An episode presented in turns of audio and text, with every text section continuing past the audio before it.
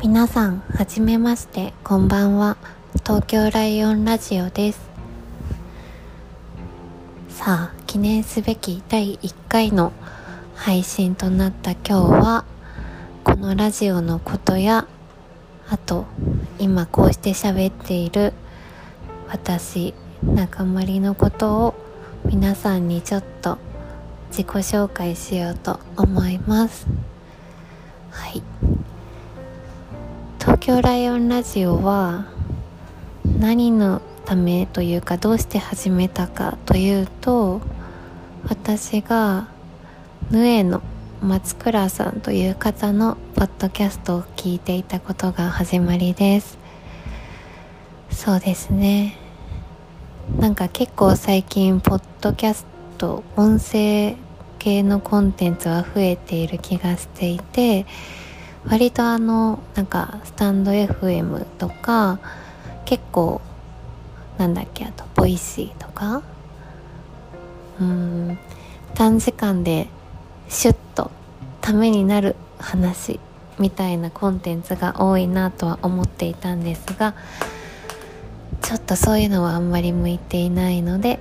もうちょっとゆるりとお話ができたらなと思っています。でそうですね。こんなにダラダラ喋ってる私が何者かというところからご説明します。と中森は今東京都内に住んでいます。そう富士山の見える窓がある部屋です。私は今はうーん IT 系の企業でマーケティングの仕事をしています。ただまあマーケティングといってもブランドマーケティングという結構ふんわりしたあふんわりしてないかもだけど まあでもふんわりしたジャンルをやっていて何かというと自分たちのサービスのことを好きな好きだなとか共感できるなって思ってくれる人を増やすという仕事をしています。手法は様々ですが私はその中で主にイベントそうですね。何かイベント人が集まる場を作ることをもってブランドを広めるという仕事をしています。ただこの仕事をまだ始めてたった2ヶ月ちょっとくらいでそれまでは学校を出てから8年かな？9年かな？ウェディングの世界で仕事をしてきました。大学を出て最初に入ったのは結婚情報誌の広告の営業の仕事入ったじゃない。最初にした仕事ですね。でその当時は私は全然あんまり結婚式とか興味があるタイプでもなければウェディングドレスに憧れたりとかする何て言うのかな女子的な感じでもあんまりなかったのでまあ仕事で初めてウェディングの世界に触れたという感じでした。ただ、まあ、結婚式に一度も行ったことがないままそういうこう結婚情報誌の広告営業結婚式場を回って広告を出してほしいとか集客の支援をするみたいな仕事に就いたので結構なんだろう日本の結婚式っていうものに衝撃を受けました。今から10年以上10年近くかな前の話なので今はだいぶ変わっているんですがやっぱり当時だともう本当に何て言うか自由がないというかみんな同じことをやっているしえっと割と前時代的なコンテンツだな。コンテンツ。前時代的なイベントだなというふうにと22歳の私からは見えました。でその割には結構なんかお金もかかるしちょっと仰々しいしやもちろんあの立派な結婚式場はたくさんたくさんあのイギリスの優勝正しい教会からステンドグラスを持ってきましたとかね。あのなんかそういうとこはいっぱいあったんですが私はあんまり心惹かれるものがなくてなるほどなと思って見ていました。ただ結婚式っていうもの自体はすごく意義があるなと思ったのも事実でやっぱり私もそうですけどなかなか普通に生きてきていて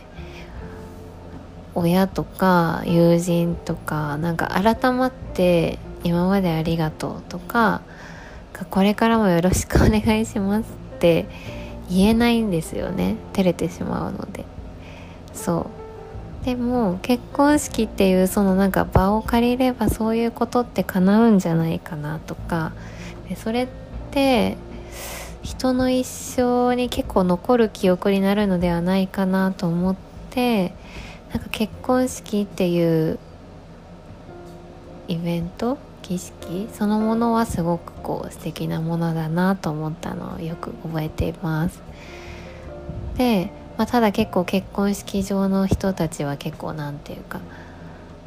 みんなピシッとスーツで堅苦しくて、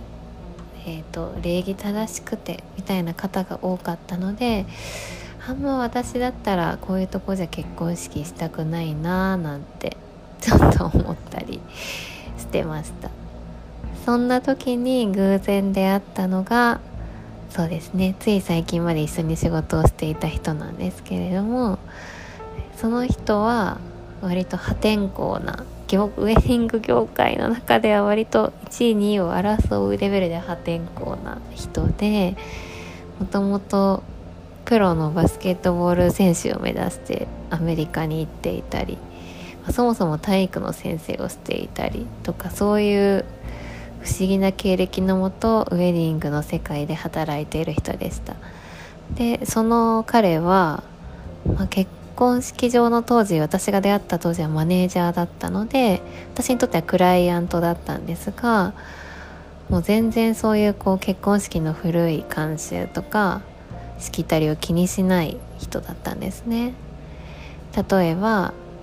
結婚式ってまあ日本の結婚式は特に結構厳密なルールあのもちろん新郎がここに座るとか新婦側がこうとかなんか招待状でこう点を使っちゃいけないとか、まあ、もちろんあのしきたりとして素敵なものはいっぱいあるんですけど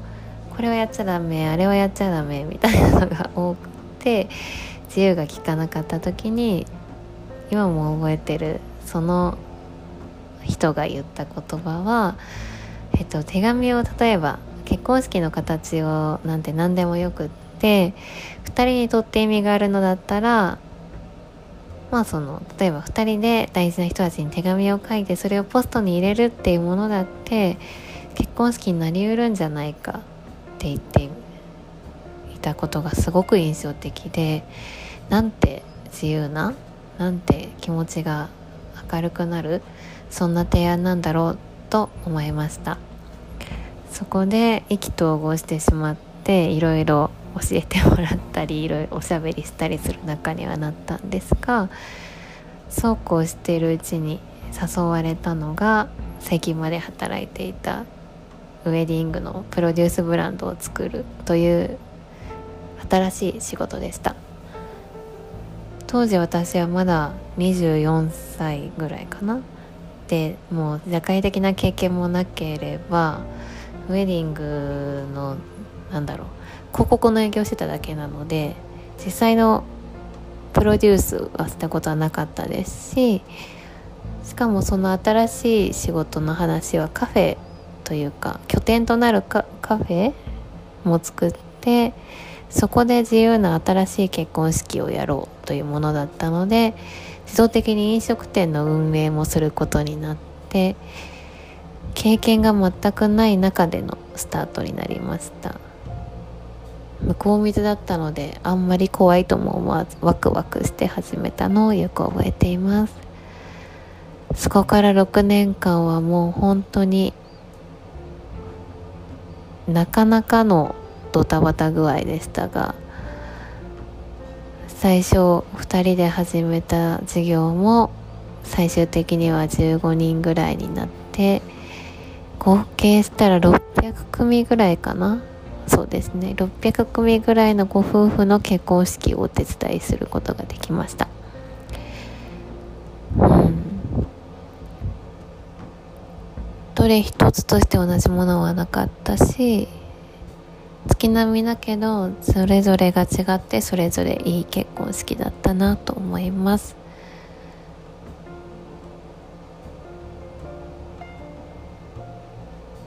既成概念や常識にとらわれずに自分たちの感覚を信じて事業をやることでその感覚を言葉にして世に伝えること。それをもって事業を推進していくこと。まあそんなことを勉強させてもらえた。6年半だったなと思っています。でその中でやっぱりまた傷がついたら30歳を超えた私はちょっとずつちょっとずつウェディングではない世界でなんか新しいチャレンジがしたくなりました。それはなんか人と人が集まった時ならではのなんだろう化学反応というか感動心が動く瞬間みたいなのを、まあ、結婚式でそれを携わるのも好きなんですがもっとその人と人がが集まって感覚を共有して気持ちを伝えてあ今心が通ったよねってなる瞬間っていうのが世の中のいろんなところにたくさんあったらいいのになと思ってそういう場の持つ力人の集いを持つ力を生かす仕事をしたいなと思って4月からは全然畑違いの IT 企業のマーケティングイベント企画の仕事をしています。ただ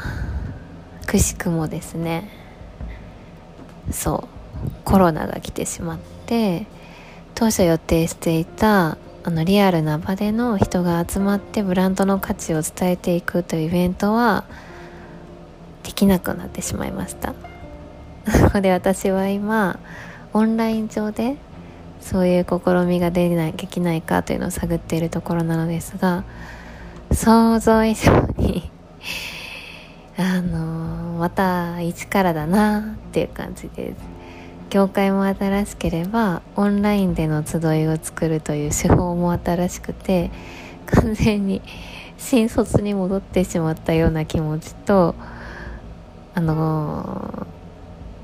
まあ、イベントのプロデュースの経験を買って私を雇ってくれた会社の人たちへの何て言うかこれで大丈夫なのかなっていう焦りなどもあってジタバタしています。ただきっとできるはずとも思います。オンラインにな私は結構これまでリアルの場で会うこと重視する人間でオンラインっていうのは少し軽視していたというかそんなのじゃどうだと思ってきましたがやっぱり人間と人間がまあ同じ時代で生きている以上たとえ物理的な距離が遠くなっても会いたい